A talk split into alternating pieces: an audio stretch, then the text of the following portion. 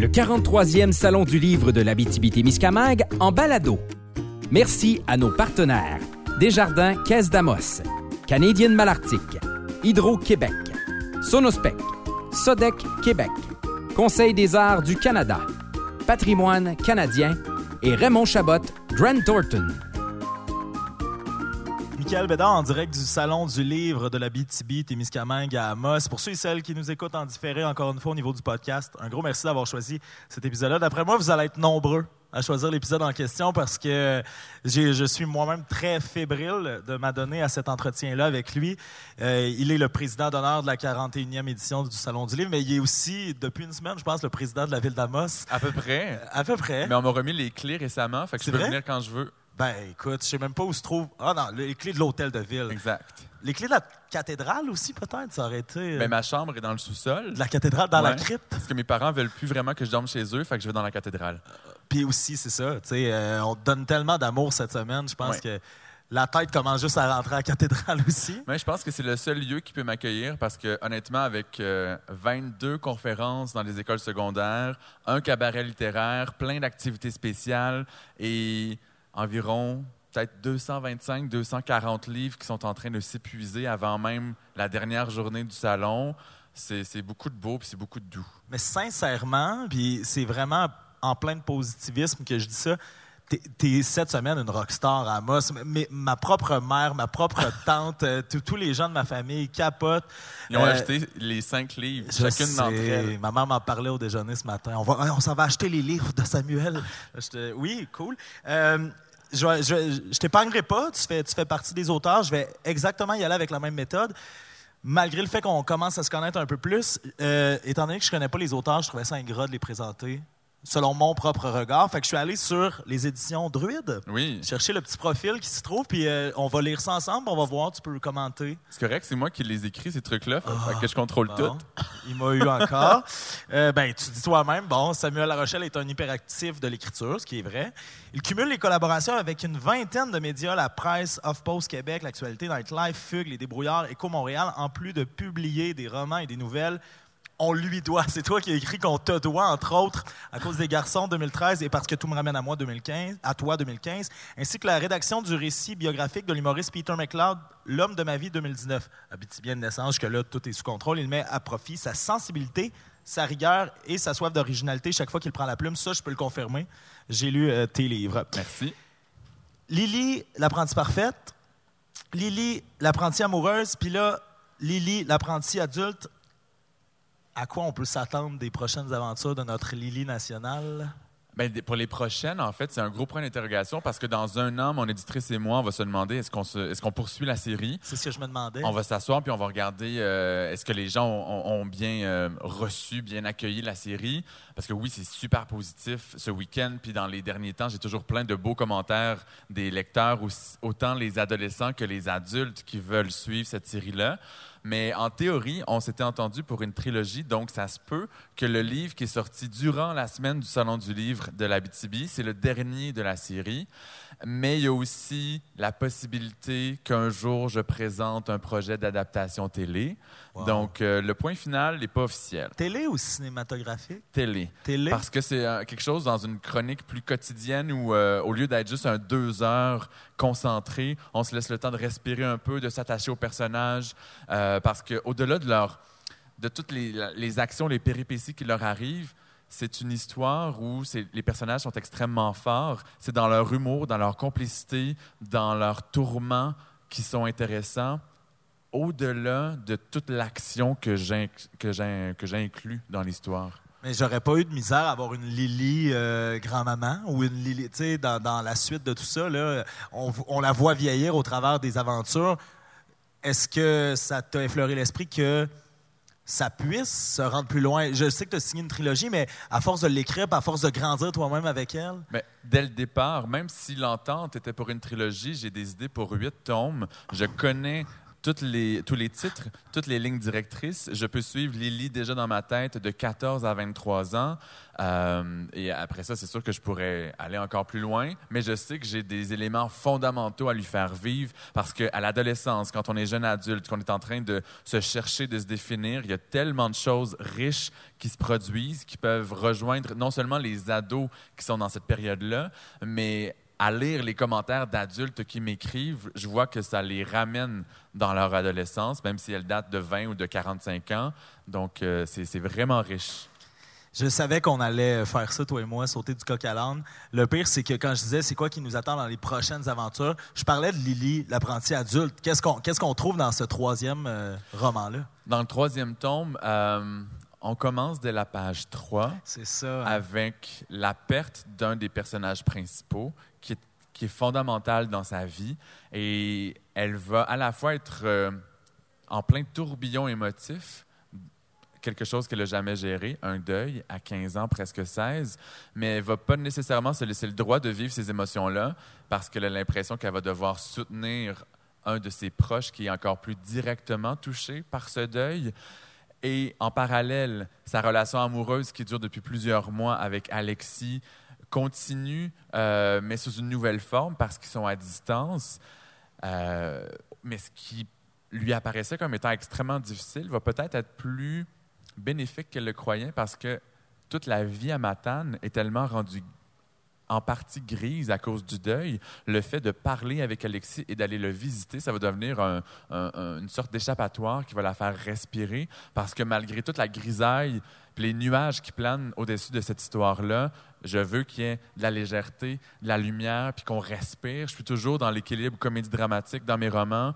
Et même si c'est le plus triste de tous mes romans, il n'est pas que euh, dramatique et lourd. Tantôt, on a eu une table ronde avec, entre autres, l'Antoine Charbonneau-Demers, Patrice Godin. On a parlé de ça. On, a abordé le, côté, parfois, d'avoir à tuer un personnage. Euh, Patrice Godin euh, mentionnait qu'il lui-même avait pleuré à certains moments. Quand Toi, tu l'as vécu comment, ça, de, dire au revoir à, ce personnage-là?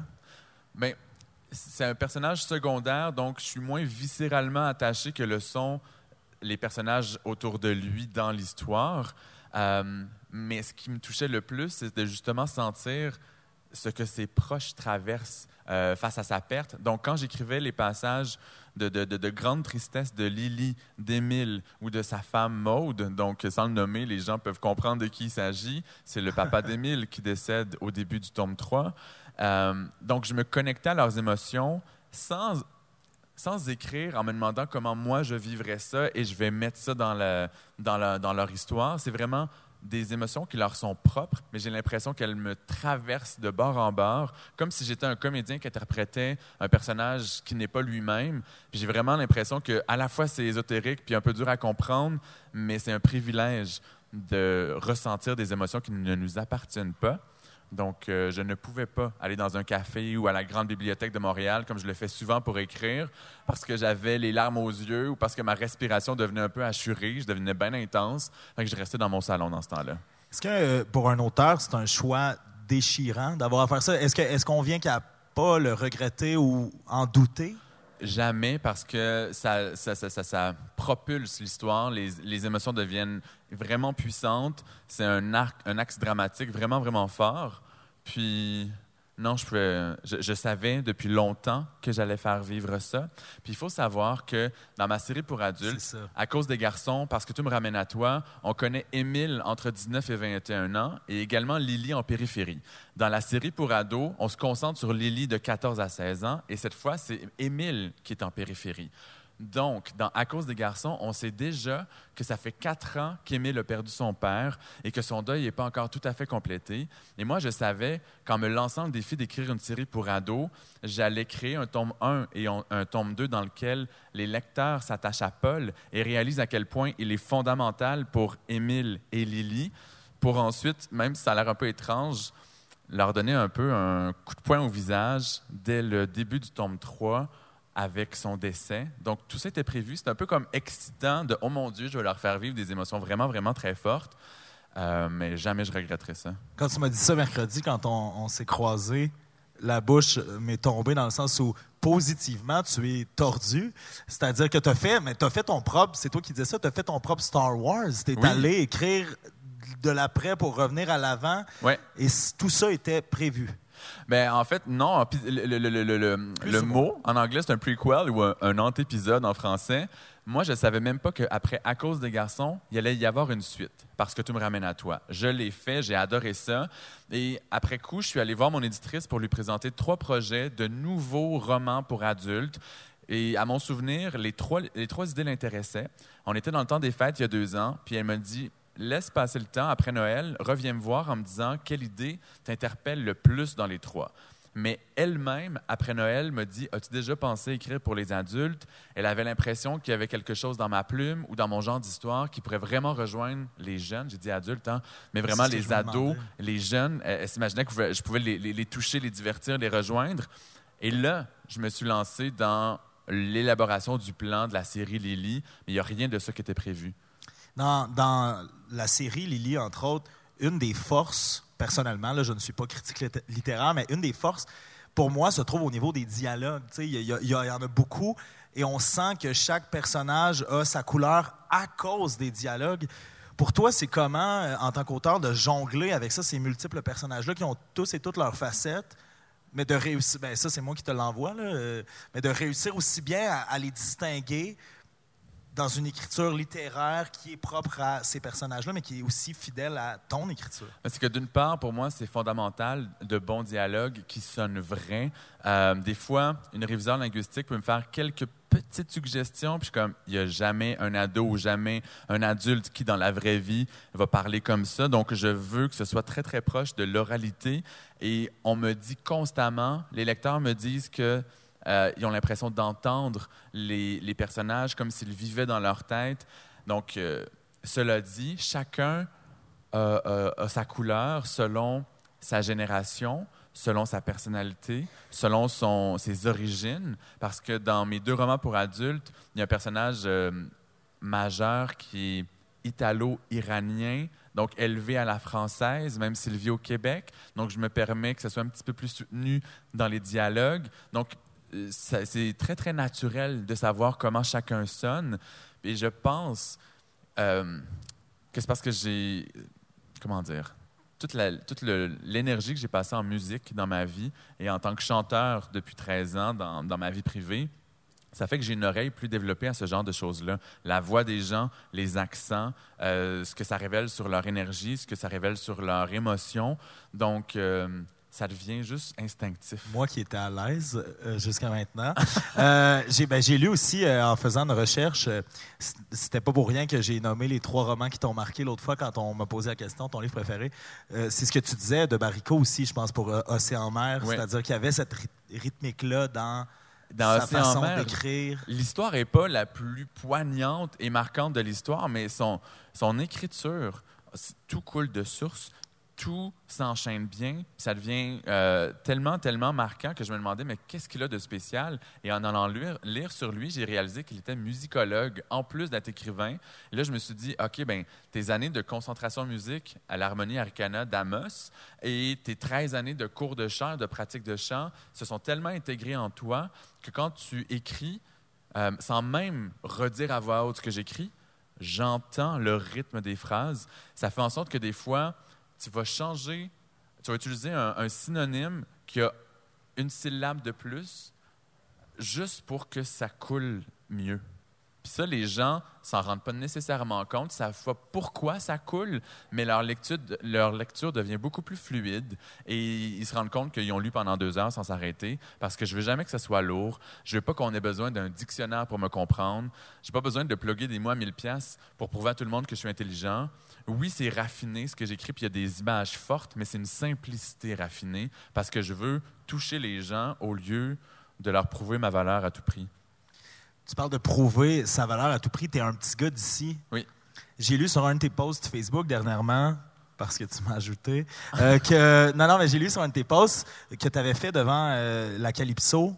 Tu disais que tu es un petit gars d'ici, qui est parti étudier ailleurs, qui a réussi tout ce que tu as réussi sans avoir trop de contacts, sans. Comment ça s'est passé pour toi? Euh, on dirait que j'ai souri quand tu as parlé de l'harmonie parce que c'est un quotidien que les gens ici connaissent de venir d'Amos puis après ça de partir vers un grand centre. C'est pas toujours facile. Non, mais heureusement, j'ai d'abord fait le chemin de Amos à Jonquière et ensuite Montréal. Ah ben oui, on devait passer par Chibougamau pour se rendre parce qu'on a fait euh, ATM tous les deux à Jonquière. Mais le fait d'aller vivre pendant trois ans au Saguenay dans une ville de 40 000 personnes avant d'aller vers le 1,3 million à, à Montréal, ça a été une belle transition. Et j'avais tellement d'amis qui s'établissaient à Montréal en même temps que moi que ça m'a aidé à me sentir, euh, on va dire, en sécurité, avoir une belle vie sociale, puis trouver mes repères un peu plus facilement. Et malgré tout l'amour que j'ai pour la région, puis j'arrête pas d'y retourner constamment avec les salons du livre, je fais le tour du Québec à chaque année, mais je suis très très bien à Montréal, donc la transition s'est super bien faite par rapport à la vie en général, sauf que pour la job, j'avais pas de contact, j'avais pas de modèle, je connaissais personne ni dans les arts ni dans les communications, donc euh, j'ai vraiment fait mon bonhomme de chemin en franchissant un millimètre à la fois. C'est là où je m'en allais. Est-ce que tu réalises cette semaine, avec tout l'amour que les gens t'envoient ici à Amos, d'où tu viens, que tu es ce modèle-là pour les prochains qui voudront faire ce parcours que, que toi, tu as entrepris sans modèle? J- j'ai pas envie de dire non. J'ai envie de dire que oui, je suis en train de le réaliser parce qu'on me le dit beaucoup, puis parce que je me prépare en conséquence. Il y a plusieurs années, j'avais interviewé un champion olympique en lui demandant es-tu conscient que tu es devenu un modèle? Puis il m'avait dit Quand on est dans cette posture avec beaucoup de visibilité médiatique ou quoi que ce soit, on a le choix de faire du déni ou de l'accepter puis de le faire correctement. Donc, que ce soit à une échelle régionale, locale ou internationale, euh, n'en tient qu'à nous de bien le faire. Donc, quand je m'en vais dans une école, parler pendant 75 minutes à un groupe, quatre fois de suite le même jour, puis des fois 22 fois en deux semaines, euh, comme c'est le cas présentement, je m'assure d'être hyper énergique, que tout le monde se sente concerné. Je pose des questions pour les faire parler, je m'intéresse à eux, je- puis je m'assure que ce que je dis, ça a du sens. Euh, entre autres, des fois, je vais à, contre-courant de ce que la société promeut par rapport au choix de carrière. On entend souvent, quand on est, au secondaire, qu'il faut faire des choix le plus rapidement possible, qu'il faut surtout pas changer une fois qu'on a commencé un programme scolaire. Moi, je suis comme, moi, je viens vous dire le contraire. Prenez le temps de trouver qui vous êtes, de faire quelque chose qui vous allume pour vrai, parce qu'après ça, toute votre vie va être lourde si vous faites quelque chose pour les autres ou qui ne vous convient pas. Puis, euh, donc, j'essaie vraiment de les rejoindre puis de dire quelque chose qui a du sens pour eux. Tu viens d'Amos, Lily vient de Matane. Ouais. Il y a un peu de ce que tu viens de raconter, de trouver sa place, puis des fois de dire au revoir à quelque chose qu'on a commencé, qui se trouve dans, dans Lily, le début, avec tout ce qui est la flûte, tout ce qui est la musique. Euh, mais ce, qui- m'a marqué, entre autres, parce que je ne te connaissais pas à ce moment-là, c'est que ça commence en 2006. Mhm. Tu as choisi que ça commence en 2006, puis il y a beaucoup de références, Harry Potter, entre autres, mais des, ré- des références qui m'apparaissaient plus près de toi que de ton lectorat. Est-ce que c'est un choix conscient de, de- de la ramener un peu plus près de toi en mettant ça en 2006? C'est que quand j'ai écrit le premier roman à cause des garçons, euh, je l'ai écrit en 2000 environ 2010. Donc, l'histoire se situe en 2010. Et quand je choisis de retourner voir le passé de ces personnages-là, environ 5 à 7 ans plus tôt, je suis obligé d'aller en 2005-2006 pour Lily et Émile en tant qu'adolescents. Et là, je réalise qu'il faut que j'enlève la présence de réseaux sociaux que les cellulaires ne font pratiquement pas partie de leur vie. Et en termes de euh, références culturelles, c'était des trucs que je regardais quand j'étais ado, mais à une exception près, du genre la télésérie Dawson's Creek, qui est un peu moins connue aujourd'hui, j'ai pris des références qui ont traversé les générations. Harry Potter, tout le monde sait c'est quoi. Gilmore Girls, c'est redevenu un- c'est devenu une série culte qui est connue aussi par les ados d'aujourd'hui. C'est revenu sur Netflix. Exact. Puis, euh, j'ai vraiment choisi avec parcimonie parce que sinon, je les aurais perdus. Et si j'utilise une référence culturelle qui est moins connue, je vais la mettre en contexte avec une phrase et demie, juste pour qu'ils comprennent pourquoi je l'ai utilisée, pourquoi ça fait cheminer mon personnage, pourquoi j'en parle. Mais il faut faire attention. Mais en tant que lecteur, ça me donnait l'impression qu'il y avait un peu de toi ou beaucoup de toi dans Lily. Mais il y a un peu de moi dans, dans tout, Dans mais- tout. sauf que les gens me posent moins la question s'il y a de moi dans Lily que dans Émile parce que c'est parce que c'est une fille, alors que le fait que ce soit une musicienne euh, et que j'ai baigné là-dedans, que ce soit euh, une jeune fille qui essaie d'être parfaite dans tout, alors que j'ai tellement, je me suis perdu dans la volonté d'être meilleur dans tout ce que j'entreprends. Euh, elle vient d'une région, elle veut un peu en sortir. Puis c'était une volonté d'installer de, de, Émile et Lily dans une région parce que je trouve que ça influence qui on devient, nos valeurs. Et dans les conférences avec les jeunes, je leur dis, par contre, jamais je vais être celui qui dit que tous les Montréalais sont comme ci, tous les Abitibiens sont comme ça, parce que les clichés me tapent ses nerfs profondément. Euh, moi, j'aime les deux territoires, puis les gens des deux régions. Euh, mais n'empêche que je connecte un peu plus facilement avec les gens qui grandissent en Gaspésie, Côte-Nord, Abitibi, Saguenay, Bas-Saint-Laurent. c'est important que ces personnages-là grandissent dans le même genre d'univers que le mien. Lily, tu disais qu'on la voyait de façon plus effacée dans tes premiers romans. Oui. Il y a eu cette volonté-là de créer un prequel. Est-ce que c'était quand même quelque chose d'important pour toi que ce soit une fille? Le personnage principal, après avoir exploré avec Émile que ce soit un, gars? Mais c'est que la première réflexion, c'est si je retourne dans leur passé, que je reste dans le même univers, est-ce que je m'intéresse encore à Émile quand il avait 14-15 ans? Et je sais que ça peut avoir l'air banal, mais étant donné que c'est un personnage homosexuel, même si ce n'est jamais la thématique principale de mes deux romans pour adultes, parce que pour lui, c'est accepté, assumé, c'est une information parmi d'autres, dans la tête des gens, rapidement, ils vont se dire c'est un roman gay ou un roman LGBT, chose qui m'énerve profondément. Mais je me disais, je l'ai raconté cette histoire-là. Je ne veux pas être l'écrivain qui est étiqueté, uniquement capable de se mettre dans la tête et dans la peau d'un personnage qui est gay.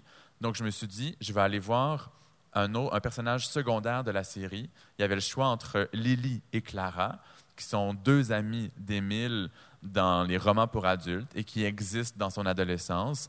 Et je voyais tout de suite le potentiel de Lily. Et là, je me suis dit que ce serait, un, ce serait de sortir de ma zone de confort que d'aller dans un personnage féminin. Puis ce serait un super beau défi. Pas un exercice de style, mais humainement, c'est vraiment intéressant d'aller explorer ça. C'est pour ça que j'ai fait le chemin vers elle. On a parlé tantôt de, du chemin qui t'a amené à écrire pour les adolescents. C'est après une discussion avec ton éditrice. Oui. Est-ce que tu as découvert quelque chose que tu pensais pas découvrir? Je suis allé voir parce que j'écris pour eux et que ça m'amène à les rencontrer énormément. J'ai juste constaté que tous ceux qui jugent les ados, tous ceux qui jugent les milléniaux ne savent pas de quoi ils parlent. Ils sont cantonnés dans leurs vieux clichés. Euh, ils devraient juste aller en classe, ils devraient parler à des ados pour réaliser que même si oui, il y en a qui ont moins de motivation puis qui sont des fois un peu trop passifs, il y en a aussi énormément qui sont effervescents, conscientisés, qui ont quelque chose à dire, qui ont l'esprit beaucoup plus ouvert que le leur. Fait sont encore plus beaux que je pensais, les ados. C'est ça que j'ai réalisé. Puis dans l'entièreté de tout ce que tu fais pour eux, tu le disais, tu as été beaucoup présent cette semaine à, à coup de conférence. Tu l'es, en fait, à l'année. Oui. Puis là, tu as été un des premiers aussi aujourd'hui à, me dire que ben, tu t'assumais comme modèle pour, pour ces, ces ados-là. Quand tu écris, est-ce que tu sens une responsabilité envers eux?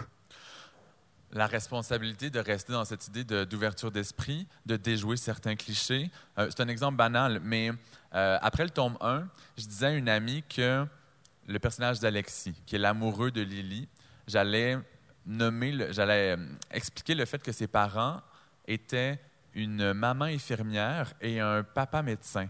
Puis elle me dit, mais pourquoi c'est pas l'inverse? Parce que c'est un, un, réflexe de croire que ça va être ça, le, jumelage. J'ai fait, ben, ben c'est vrai. On va mettre la maman médecin, le papa infirmier. On va semer une petite graine dans la tête des lecteurs, puis leur subconscient va enregistrer que ça se peut cette dynamique-là. C'est le genre de choix qu'on peut faire euh, pour faire cheminer sans que ce soit la morale qui est soulignée avec un gros marqueur, mais c'est juste des petits choix comme ça qui, font leur chemin. Tu es un hyperactif de l'écriture, tu écris un peu partout, j'ai fait euh, la liste tantôt, mais t'aides aussi les jeunes à écrire quand tu vas en conférence. Tu as publié euh, dernièrement sur Facebook, encore une fois, que tu as reçu un message d'une maman après quoi tu es allé dans une conférence et que ça a redonné le goût à une petite fille d'écrire parce que tu lui avais montré comment faire un plan, mm-hmm. euh, quelles étapes faire. Pourquoi tu ne te contentes pas juste d'arriver là, de parler de tes romans, puis que toi, il y, a quand même la volonté d'aider des futurs écrivains et écrivaines? Je redonne ce que j'ai pas eu.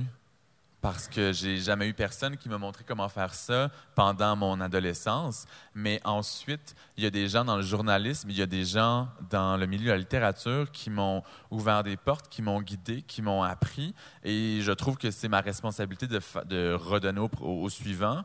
Puis dans ce cas-ci, c'est que généralement, je donne des conférences qui expliquent les étapes de création d'une série pour ados. Je leur parle aussi d'un tout petit peu de mon parcours. Mais dans certains événements, on va aussi me demander de faire un atelier d'écriture, généralement avec des adultes. Mais là, j'avais, euh, il y a trois semaines, 16 adultes et 4 ados. Donc, euh, la maman qui m'a écrit a elle-même assisté à l'atelier et sa fille était là. Et euh, donc, elle savait concrètement ce que j'avais transmis comme information à sa fille. Elle a vu dans les jours qui ont suivi l'effet que ça a eu. Et donc, puis la même semaine, j'ai même fait un atelier de chant avec la chorale d'aînés du village. Fait que cette semaine-là, j'ai été de 12 à 82 ans dans mes ateliers. Donc, c'est vraiment très, très le fun. Connais-tu, euh, connais-tu, toi, tu es un grand fan de bonbons et de desserts. Connais-tu le dessert euh, beurre de pinot, sirop d'érable? Euh, je le mélange moi-même très souvent. Là, tu, ouais, tu vas me dire, c'est la pire prémisse à la question, mais c'est deux choses qu'on voit pas ou qu'on n'aurait pas l'intention de mettre ensemble, mais qui finalement goûtent très bon tu as fait la biographie de Peter McLeod. Vous êtes les deux personnes que je ne pensais pas agencer de ma vie. C'est tellement une belle prémisse que tu viens de faire. là. C'est dégueulasse. Euh, nos profs en ATM auraient probablement honte. Non. Euh, euh, non, ce que je veux dire par là, c'est je m'attendais jamais à entendre Samuel Larochelle et Peter McLeod dans la même phrase. Comment ça s'est passé? Puis qu'est-ce que c'est pour toi de naviguer de roman jeunesse à biographe? Euh, je vois ça comme un mélange de ma vie et mes habiletés d'écrivain et de journaliste qui se réunissent parce que ce sont des entrevues, euh, faire en sorte que les gens s'ouvrent et aller récolter du contenu original, émotif, humain. D'autre part, c'est être capable d'écrire un livre de 200, 300, 400 pages, avoir un souffle pour se rendre jusqu'à la fin en maintenant l'attention des gens. Euh, puis comment ça fonctionnait? En résumé, j'avais euh, travaillé avec quelqu'un d'autre pour une autre biographie. Et lorsque l'heure du contrat est arrivée, il m'a proposé un contrat absolument ridicule qui ne respectait pas euh, l'implication que ça demande en tant que biographe. Puis quand j'ai vu son attitude, j'ai fait ben tu me respectes pas, ben tu on travaillera pas ensemble. Mais la maison d'édition, en apprenant ça, elle m'a tout de suite appelé en me disant nous on aurait aimé ça continuer de travailler avec toi. On va, on va penser à toi pour d'autres projets cinq jours après, il m'appelle, il me parle de Peter McLeod. Puis là, je suis comme, selon ce que je connais de ses, blagues, je pensais que c'était un macho un peu mon oncle, puis qu'on s'entendrait jamais bien. Puis euh, je m'étais dit, si c'est un macho mon oncle qui est peut-être homophobe, puis moi, ça me tente pas de travailler avec des gens comme ça. Mais on m'a parlé ensuite des sujets qu'il voulait aborder. Ça, ça m'a interpellé. J'ai envie de lui donner une chance. Puis je l'ai rencontré et tout de suite, non seulement j'ai vu qu'il était euh, pas du tout fermé d'esprit, mais il n'est pas ce qu'il raconte sur scène. Il n'est pas macho, il n'est pas mon oncle, il est plein de sensibilité, de profondeur, d'ouverture d'esprit, euh, ce qui fait que ça a été un charme du début à la fin. On a fait 7-8 rencontres de 3 heures. J'ai pris ce matériel-là, je l'ai transformé en livre et ensuite on a revalidé le tout ensemble. Euh, et maintenant, je peux dire que c'est un ami. Puis quand j'entends des gens qui font des blagues gratuites et faciles à son endroit, je, le défends parce que c'est vraiment une bonne personne. Le karma aussi est quelque chose de très bon. Euh, c'est une entrevue où tu nous as dit que tu redonnais beaucoup parce que toi-même, tu avais reçu ta part, mais que tu n'avais pas aussi reçu euh, certains modèles. Tu n'avais pas eu certains modèles, tu n'avais pas reçu autant que ce que toi tu donnes. On a vu euh, récemment sur ta page Facebook, encore une fois, que. Tu passes beaucoup de choses sur Facebook, hein? sur ton Facebook, oui. la vie te redonne beaucoup, là tu as une douzaine de projets sur la table. Qu'est-ce qu'on peut te souhaiter, euh, Sam? Que dans les prochaines années, ces douze projets et bien d'autres se placent comme un après l'autre pour que je ne m'épuise pas, mais que je continue à être stimulé dans les nouvelles avenues que j'ai envie de, prendre, que ce soit de la scénarisation, de la poésie, de l'écriture de théâtre, de la biographie pour d'autres individus. Euh, des nouvelles conférences que je veux offrir aux ados, des projets d'enregistrement de chant pour mon plaisir personnel, puis qu'il y a d'autres choses qui me soient proposées, d'autres idées qui popent dans ma tête, puis qu'on les approuve, mais que ça ne soit pas tout en même temps, parce que sinon, je vais juste m'écrouler, puis on ne veut pas ça. En tant que fan, en tant qu'émotion, mais surtout en tant que ton petit cousin, on a découvert ça cette semaine. Je te remercie de m'avoir accordé ce temps-là. Puis on va se revoir tantôt pour la table ronde sur la diversité. Je vous invite à rester. Moi, je l'ai découvert cet après-midi. lors de la table ronde de liberté d'expression. C'est Simon Rousseau qui s'en vient nous lire un petit quelque chose. Restez là, puis d'ici là, ben, Samuel Larochelle, mesdames, messieurs. Merci.